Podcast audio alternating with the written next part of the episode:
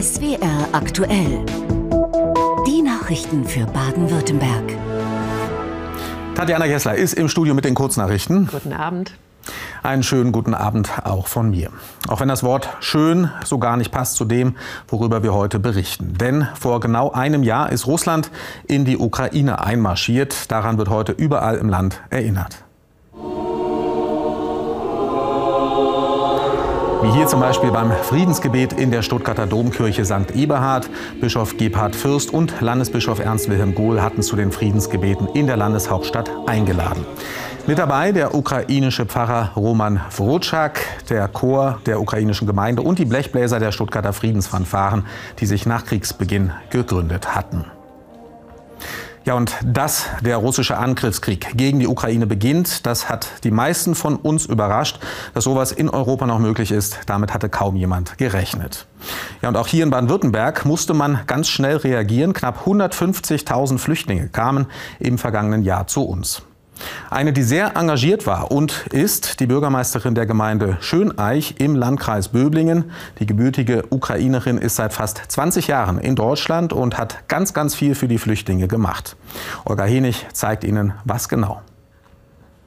Vor einem Jahr änderte sich für Anna Walter viel. Der Krieg in ihrer Heimat erreichte die Bürgermeisterin nicht nur über die Medien. Knapp 80 Geflüchtete aus der Ukraine suchten in ihrer Gemeinde Asyl. Schnell war klar, sie muss handeln. Augen zu und durch. Wir können jetzt nicht einfach mal hier sitzen und nichts tun und einfach sagen, ja, wie schlimm das ist. Im ersten Schritt ging es darum, einen Krisenstab zu gründen, um die Flüchtlinge in Schöneich unterzubringen und mit dem Nötigsten zu versorgen. Genauso wichtig danach, die Menschen zu integrieren. Wenn wir äh, es schaffen wollen, dass, äh, dass die Geflüchteten äh, in Deutschland sich eben wohlfühlen, sich schnell integrieren und auch in den Arbeitsmarkt kommen und dass, dass alle gut miteinander koexistieren können, sollte man tatsächlich äh, einfach sagen, okay, wir investieren in das Personal. Dafür hat die Gemeinde zwei Vollzeitstellen für Integrationsmanager geschaffen. Ihre Aufgaben, den Geflüchteten nicht nur beim Ausfüllen der Anträge zu helfen, sondern die Menschen mit Einheimischen zu vernetzen, ihnen je nach persönlicher Zielsetzung Perspektiven in Deutschland zu bieten. Wir begleiten die Klienten und unterstützen die Geflüchteten beim Sprachkurs, Schule, Ausbildung, Studium, Anerkennung, wenn sie einen Job suchen Integration beginnt in Schöneich bereits in der Freizeit, wie zum Beispiel bei diesem Kurs an der Kunst- und Werkschule. Hier können geflüchtete Kinder mit speziell ausgebildeten Kursleitern spielerisch die Sprache lernen, durch Schreiben, Malen oder gemeinsames Musizieren. Das können alle Gemeinden machen. Das braucht auch nicht viel Aufwand und da braucht man keine große Infrastruktur für. Man braucht einen Raum und ein paar kreative Ideen und dann geht das. Der kreative Zugang kommt gut an. Mutter Jelena Alexandrova, selbst Lehrerin aus der Ukraine, freut sich über das Angebot und unterstützt den Kurs als Dolmetscherin. Das lenkt ab und gibt dir eine Aufgabe. Wenn du hier ankommst, bist du automatisch im Stress. Um nicht viel über Schlechtes nachzudenken, muss man arbeiten und die Sprache lernen. Das hilft. Auf die bisherige Arbeit und den Zusammenhalt ist die Bürgermeisterin stolz. Für andere Gemeinden hat sie einen Tipp. Ins Gespräch mit den Menschen kommen, die bereit sind zu helfen und sie zu aktivieren und dann eben als Gemeindeverwaltung vielleicht die Koordination zu stemmen, äh, damit eben diese Hilfe dann auch dort ankommt, wo sie gebraucht wird. In Schöneich ist die Hilfe angekommen, auch bei den Kleinsten. Ja, und bei den Kleinsten, da kommen leider auch ganz, ganz viele andere Sachen an. Schreckliche Bilder des Krieges, Häuser, die vor ihren Augen zerstört wurden, Verwandte, die bei den Angriffen gestorben sind. In Mannheim, da kümmert sich eine russischstämmige Kunstlehrerin um ukrainische Flüchtlingskinder an ihrem Gymnasium. Bei einem Kunstprojekt sind Bilder vom Krieg entstanden. Gemalte Geschichten, die die Tragödie mitten ins Klassenzimmer holen. Sabrina Mann hat die Schule für uns besucht. Die 13-jährige Mascha kommt aus der Nähe von Kharkiv. Sie hat einen sechsjährigen Jungen gezeichnet. Er versteht nicht, warum er kein Land, kein Zuhause, keine Eltern hat. Wer ist der Junge? Druck. Einfach Freund. Ella Kera ist Kunstlehrerin am Johanna Geismar Gymnasium in Mannheim. Sie ist in Russland geboren. Als letztes Jahr die ersten Kinder aus der Ukraine an die Schule kamen, hat sie sich sofort um sie gekümmert. Ich bin in St. Petersburg geboren, also ich teile mit Putin gleiche Heimatstadt. Und ich fühlte mich am Anfang sehr machtlos, weil was kann ich tun? Ich kann nicht kämpfen gehen. Also als die erste Schüler kam und das hat mir Aufgabe gegeben. Ich weiß was, warum ich hier bin. Punkt. Im Rahmen eines Kunstprojekts erzählen die Kinder ihre Geschichten. Bilder vom Krieg, die unter die Haut gehen. Dieses Bild zeigt äh, Odessa vor und nach Krieg. Hier mертвые Delfine. Äh, die, die, die verstorbenen Delfine, also das ist jetzt in Kriegszeit. Потому что они подрываются на минах. Weil die mit den Wasserbombenminen hochgehen. Also dieses Schild zeigt, dass die Leute nicht zum Strand gehen dürfen, weil es ist jetzt Minengefahr. Okay, alles, Ende. Das Bild der zwölfjährigen Katja aus Kharkiv erzählt von der Reise eines Jungen. Als seine Mutter während des Beschusses in Kharkiv gestorben ist, он решил полететь, он решил отправиться в путешествие на воздушном шаре. Er hat beschlossen, auf Reise mit einem Luftballon zu gehen. И он захотел und er wollte ihr folgen. следом за ней.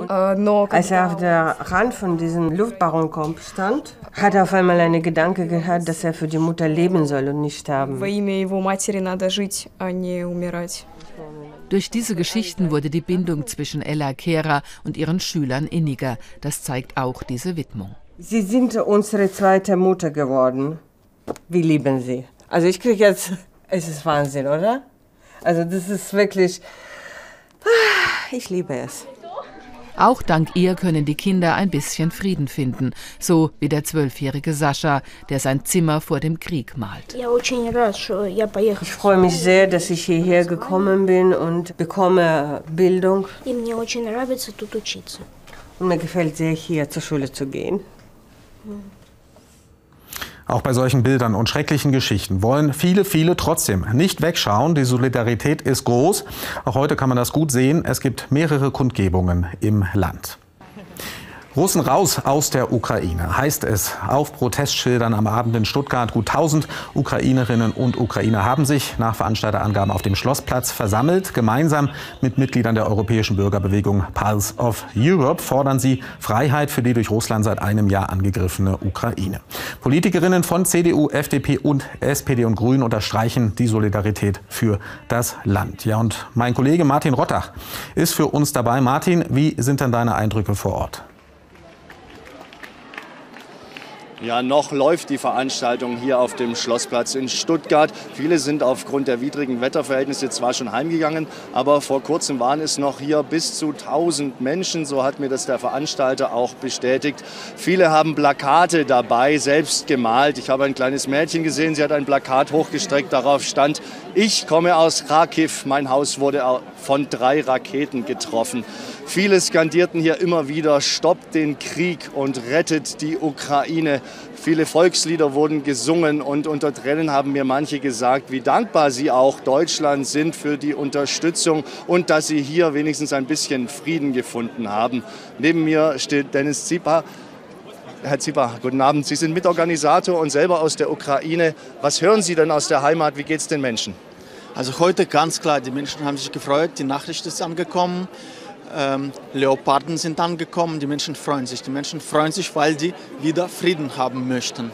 Also Leopardpanzer sind heute angekommen. Ähm, was sind denn die Forderungen hier heute konkret auf dieser Kundgebung? Also die erste, das erste ganz klar, wir haben uns hier versammelt nochmal, um Dankeschön zu sagen. Danke an Deutschland, danke an jeden, an jeden Bürger, der, der die Ukraine unterstützt. Natürlich danke an die Regierung, einmal für das politische Unterstützung, für die ökonomische Unterstützung und dann natürlich auch für die militärische Unterstützung. Ähm, und die Forderungen sind auch ganz klar. Ähm, ein Verhandlungsort, der ist auf der Google Map-Karte sehr gut sichtbar und das ist die russisch-ukrainische Grenze. Das Problem ist aber, dass die russischen Panzer den Weg zu dem äh, Verhandlungsort versperren. Und ähm, daher unsere Aufforderung, ähm, das Gleiche, was die ukrainische Regierung sagt. Wir brauchen, wir brauchen weiter die Unterstützung und auch die militärische Unterstützung. Vielen Dank, Herr Zipper. Ja, die Veranstaltung hier ist gleich vorbei. Am Tag, am Jahrestag des Angriffs Russlands in die Ukraine. Hier ist die Hoffnung überall zu spüren. Hoffentlich ist dieser Krieg in der Ukraine bald vorbei. Danke Martin Rottach. Viel Mitgefühl und Solidarität mit der Ukraine, also auch bei uns. Und das natürlich schon seit Kriegsbeginn. Aus ganz vielen Orten werden Transporter mit Hilfsgütern in die Ukraine organisiert. So auch vom Verein Heidenheim für Ukraine. Der sich aber auch für die geflüchteten Menschen im Landkreis Heidenheim engagiert und dafür jetzt in der Kategorie Alltagsheld mit dem Bürgerpreis ausgezeichnet worden ist. Markus Bayer über die ehrenamtlichen Helferinnen und Helfer. Hilfsgüter packen für die Ukraine. Routine für die Mitglieder des Vereins Heidenheim für Ukraine. Seit genau einem Jahr, also seit Beginn des Angriffskriegs, organisieren sie Hilfstransporte. Manche packen von Anfang an mit an. Also es war so, dass direkt am 24. meine Freundin, die ukrainische Wurzeln hat und mit der ich 22 Jahre befreundet bin, mich angerufen hat und gesagt hat, Jasmin, du musst mir jetzt helfen. Und sie hat richtig ins Telefon geschrien. Da merkte man, also da ist riesen Druck drauf. Ähm, und aus diesem Hilfeschrei heraus ähm, haben wir uns sofort entschieden, schon am 25. Ähm, hier in Heidenheim in ihrem Friseursalon, sie hat einen Friseursalon, Hilfsgüter zu sammeln. Mittlerweile ist der Verein in ein größeres Gebäude umgezogen. Mehr Platz musste her. Die freiwilligen Helfer arbeiten im Akkord. Noch heute soll ein Sattelzug mit Hilfsgütern losfahren. Viele von den Freiwilligen sind selbstgebürtige Ukrainer. Das ist die einzigste Möglichkeit, hier aus Deutschland äh, den Menschen äh, dieses schwere Leben, das sie da haben, einfach vielleicht ein wenig zu, zu erleichtern.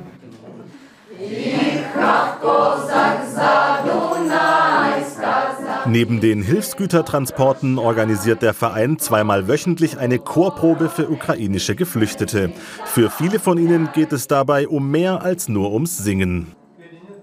Der Chor hilft mir dabei, neue Leute kennenzulernen und mich von den Gräueltaten des Krieges abzulenken.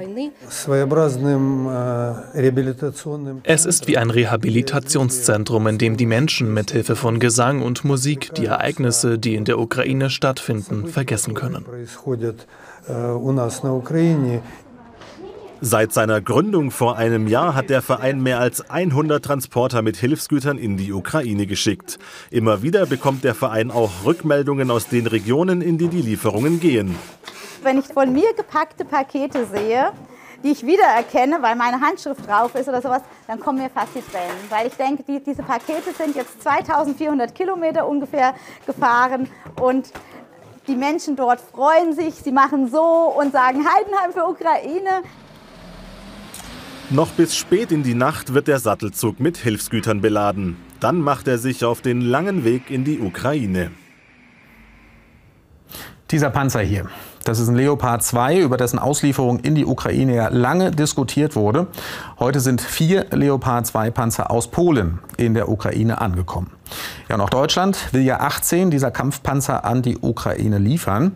Die Motoren für diesen Panzer, die werden in Baden-Württemberg gebaut, am Bodensee, beim Motorenhersteller Rolls-Royce Power Systems mit seiner Marke MTU. Doch dort fragt man sich, wann denn nun eigentlich die Aufträge für die Panzermotoren von der Bundesregierung kommen. Bis jetzt ist nämlich nichts eingegangen. Theresia Blömer mit den Einzelheiten. Der Kampfpanzer Leopard 2. Er ist gefragt. Für die Ukraine und für die Bundeswehr. Die starken Motoren werden am Bodensee bei Rolls-Royce Power Systems unter der Marke MTU gefertigt.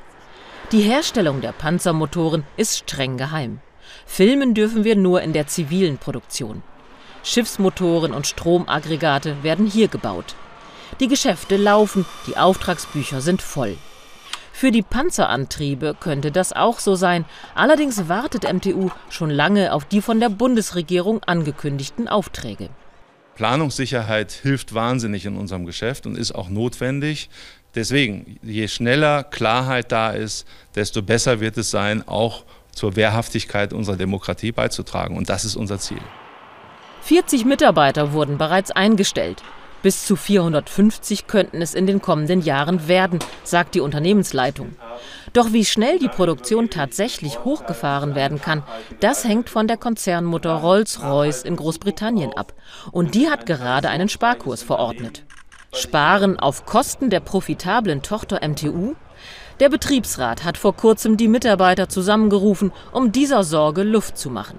Um fit zu sein für die Panzermotoren müsse dringend investiert werden in Maschinen und Menschen. Wir dürfen als deutsches Unternehmen nicht das Nadelöhr sein bei der Rüstungsproduktion, sondern wir müssen äh, proaktiv werden. Wir haben immer noch einen echt tobenden Krieg. Es werden Panzer dorthin geliefert und es wird nachbestellt werden. Und wir sind aus meiner Sicht nicht vorbereitet. Auch in der Politik sind die Sorgen angekommen.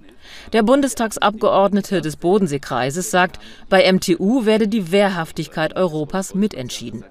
Der britische Mutterkonzern müsse das anerkennen.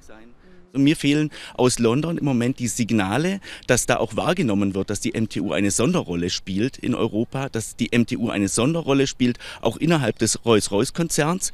Dieser Sparkurs darf sich eigentlich nicht nach Friedrichshafen erstrecken. Ganz im Gegenteil, hier muss investiert werden.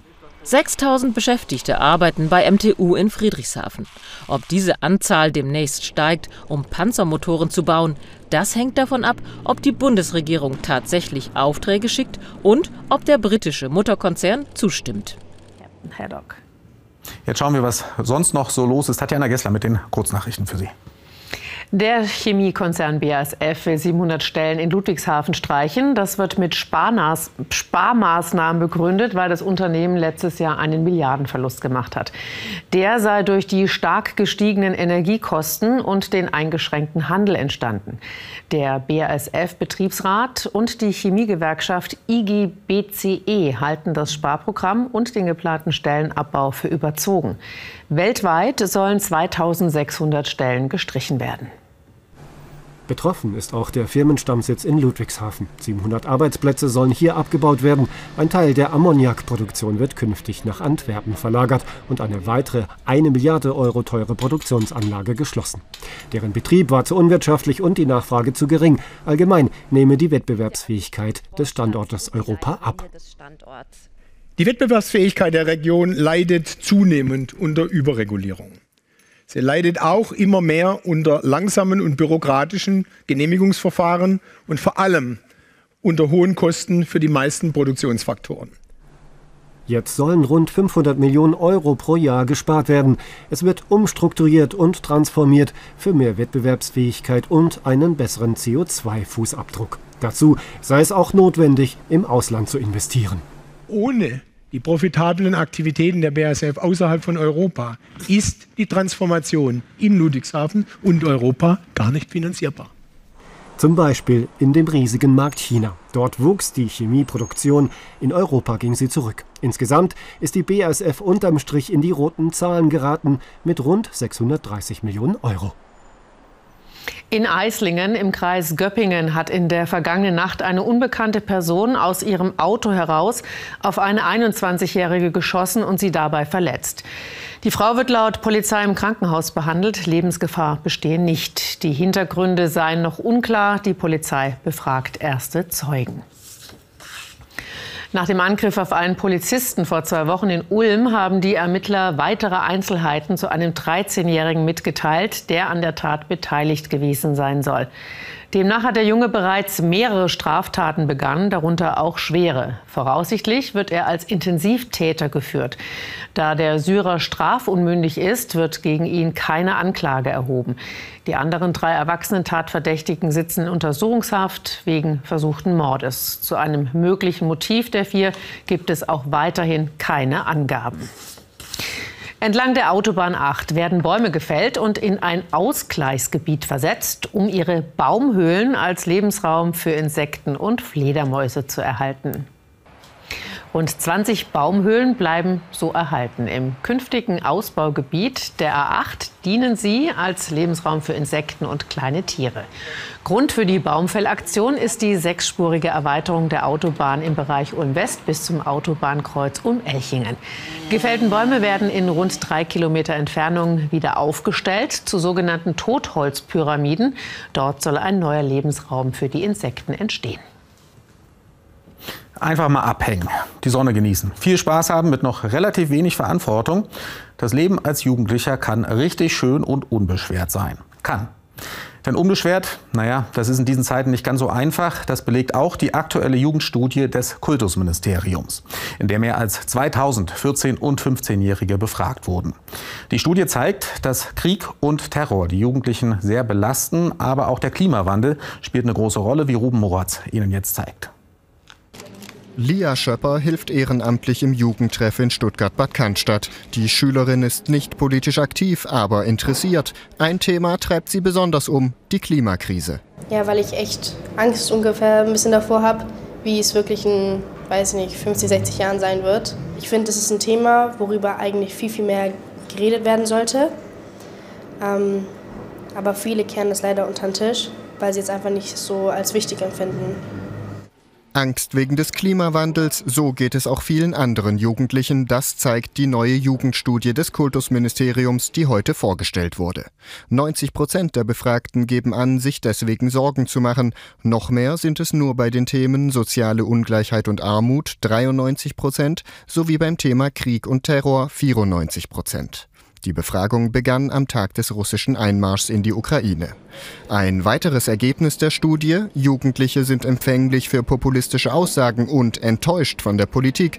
Auch Lia Schöpper ist nicht zufrieden. Jugendliche haben einfach ein komplett anderes Bedürfnis als die Erwachsenen. Und ich finde das, weil Jugendliche sehr, sehr viel von Bewohnern eigentlich ausmachen an sich, sollte man darauf vor allem spezifisch voll viel hören. Weil ich glaube, auch viele Jugendlichen trauen sich einfach nicht, deshalb irgendwas zu sagen, weil sie denken, ja, ich werde ja eh nicht gehört. Die Politikerinnen und Politiker kümmern sich nicht viel darum, was Leute wie ich denken. Dieser Studienaussage stimmen 81 Prozent der Befragten zu.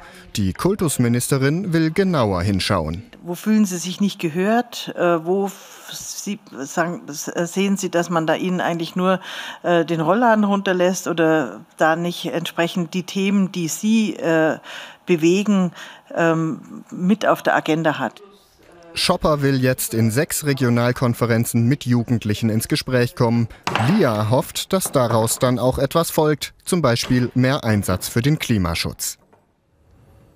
Ja, jugendlich ist auch sie noch. Mit gerade mal 17 Jahren hat die Kombiniererin Nathalie Armbruster die Silbermedaille gewonnen bei der nordischen Ski-WM im slowenischen Planica. Nur die Norwegerin Westfold Hansen war noch etwas besser. Tja, ein Riesentriumph auf jeden Fall für Nathalie Armbruster in Freudenstadt im Schwarzwald. Wo sie herkommt, da war heute sicher Daumendrücken angesagt, als es losging. Und los ging's an der Schanze. Inken Pallas war mit dabei. Nathalie Armbruster hier links hatte immer noch Energie, um die Medaille zu feiern. Der Tag begann auf der Normalschanze und zwar mit reichlich Nervosität. Der Probedurchgang zuvor war nicht gut, doch im Wettbewerb passten Absprung und Fluggefühl. 98 Meter, der weiteste Sprung des Tages, Armbruster auf Rang 2. Nur die norwegische Seriensiegerin Westfold Hansen war ein bisschen besser. Es gab also die Chance auf Medaillenjubel. Es wäre natürlich ein Riesentraum, um die Medaille mitzukämpfen, aber dazu muss nachher auf der Strecke alles zusammenpassen. Das wird ein großes Stück Arbeit. Mit 20 Sekunden Rückstand startete Armbruster auf die 5 Kilometer Langlaufstrecke. Weicher, nasser Schnee, extrem anstrengend für die Sportlerinnen. Ungefährdet ganz vorne, trotz dieses Sturzes, die Titelverteidigerin Westwold Hansen. Doch dahinter gab es einen spannenden Kampf um die Medaillen. Armbruster setzte sich in der letzten Runde von der Konkurrenz ab, ließ sich nicht mehr verdrängen. Die 17-Jährige kam nach fünf Kilometern erschöpft, erfolgreich und vor allem dankbar ins Ziel. Ohne meine Familie wäre das absolut nicht möglich, was ich heute geschafft habe. Und Danke an meine besten Freunde, an meine Trainer. WM-Silber für Nathalie Armbruster, eine glückliche Schwarzwälderin. Jetzt kommen wir nochmal zurück zur Ukraine bzw. zu geflüchteten Kindern, die hier in den Faschingsferien auch eine schöne Zeit verbringen können, wie Sie hinter mir sehen, klettern und toben mit Einheimischen in Karlsruhe. Das ist eine Ferienfreizeit organisiert vom Jüdischen Wohlfahrtsverband. So stellt man sich den Idealfall von Integration vor. Mit dabei sind die Geschwister Kolja und Tatjana aus Donetsk in der Ukraine. Daniel Günther hat sie getroffen. Aktiv geht es durch die Faschingsferien. In dieser großen Halle in Karlsruhe gibt es aber auch alles, um sich den ganzen Tag auszutoben. Der Spaß hilft manchen Kindern hier zu vergessen, wie weit sie von ihrer Heimat entfernt sind. Dazu gehören auch die Geschwister Kolja und Tatjana. Aus Donetsk in der Ukraine mussten sie nach Deutschland fliehen. Hier dabei zu sein, ist für sie eine willkommene Abwechslung. Hier kann ich besser Deutsch lernen. Und es ist auch schön und wichtig, dass ich hier die Möglichkeit habe, neue Freunde zu finden. Viele unterschiedliche Nationen kommen zusammen. Man macht fast alles gemeinsam. Erik Walter vom Jüdischen Wohlfahrtsverband Karlsruhe ist maßgeblich an der Organisation beteiligt. Diese Ferienfreizeit soll das Einleben leichter machen. Genau, das ist ein sehr großes Projekt, der quasi sich dazu bringt, Kinder von den äh, schwierigen Situationen wegzubringen, zu sagen, hier bist du betreut, hier machst du das, was du kennst, du kennst Sport, du kannst was essen, du kannst was trinken, du kannst mit anderen Kindern spielen, wie du willst und keiner guckt dich an und du kannst dich entwickeln. Kolja braucht mal eine Pause. Seine 13-jährige Schwester hat noch nicht genug. Doch bei allem Spaß, das Wichtigste für sie ist, sie fühlt sich sicher. Мне здесь нравится, потому что тут äh, äh, очень дружелюбные Betreuer oder Kinder, alle sind unglaublich freundlich zu uns. Entscheidend aber ist, wir sind in Sicherheit. Es fliegen keine Bomben wie bei mir zu Hause. Auch dieser schöne und aufregende Tag ändert nichts daran, sie wären lieber in Frieden daheim in Donetsk. Tatjana und Kolja sind jedoch dankbar, dass hier viel getan wird, damit sie sich in Karlsruhe wohlfühlen. Ja, und neben mir steht auch noch Tatjana. Du kommst heute auch noch mal ins Studio, richtig? so sieht's aus. Wie gewohnt um dreiviertel zehn zur Spätausgabe von SW aktuell. Jetzt aber erstmal zum Wetter. Der Winter kommt am Wochenende zurück. Das sagt uns jetzt Sven Plöger. Und von meiner Stelle schon mal ein schönes Wochenende. Und nach der Tagesschau zeigen wir Ihnen die Expedition in die Heimat aus dem Schwarzwald. Tschüss, viel Spaß dabei. Machen Sie es gut.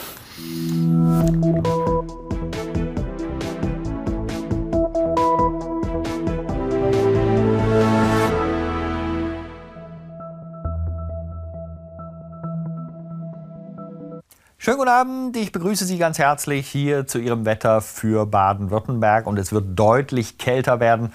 Von Norden ist eine Kaltfront unterwegs. Heute war die Wärme in Anführungszeichen ja noch bei uns.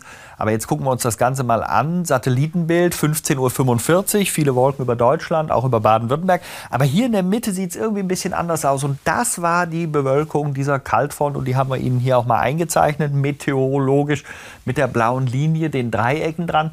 Und Sie sehen, auf der Südseite, auf der Vorderseite war es bei uns noch ganz schön mild, weil zu Tingen zum Beispiel 15 Grad, auch in Wertheim noch 10. Aber hinter der Front, in Bad Marienberg in Rheinland-Pfalz, ist auch ein bisschen höher gelegen, waren es nur noch kühle 0 Grad. Wie die weitere Entwicklung aussieht in der kommenden Nacht, sehen Sie hier. Das heißt, wir haben einerseits heute die Niederschläge, die sich im südlichen Baden-Württemberg ausgebreitet haben. Kurz waren sogar Gewitter eingelagert im Umfeld von Überlingen. Die gehen aber auch langsam in Schnee über, weil von Norden eben die kühlere Luft dazukommt. Schnee im Bergland, im Flachland ist es eher der Schneeregen. Die Temperaturen morgen früh bei minus einem bis plus vier Grad nur noch gelegen. Und der morgige Vormittag ist dann eine Phase, wo es weitere Schneeregenschauer geben wird. Im Bergland eben logischerweise dann Schnee. Aber auch am Vormittag sowie am Nachmittag sind immer häufiger dann später auch sonnige Momente dazwischen. Die Schauer ziehen sich eher in den Nordosten von Baden-Württemberg zurück. Das Ganze passiert bei Höchsttemperaturen, die sich meistens in einem Bereich so zwischen 3 und 8 Grad bewegen, am Rhein teilweise auch mal 9 aber das ist deutlich kühler als zuletzt und der Wind kommt aus nördlichen bis nordwestlichen Richtungen mit Stärke 3 bis 4. Die nächsten Tage am Sonntag sind durchaus noch einzelne Schauer Richtung Schwäbische Alb und dann auch hier Richtung Allgäu möglich. Montag und Dienstag Wetterberuhigung, Dienstag immer sonniger. Das Entscheidende ist allerdings, dass sich die Temperaturen nachts dann durchaus unter die 0 Grad bewegen und eben auch tags ist es nicht besonders warm. Tschüss.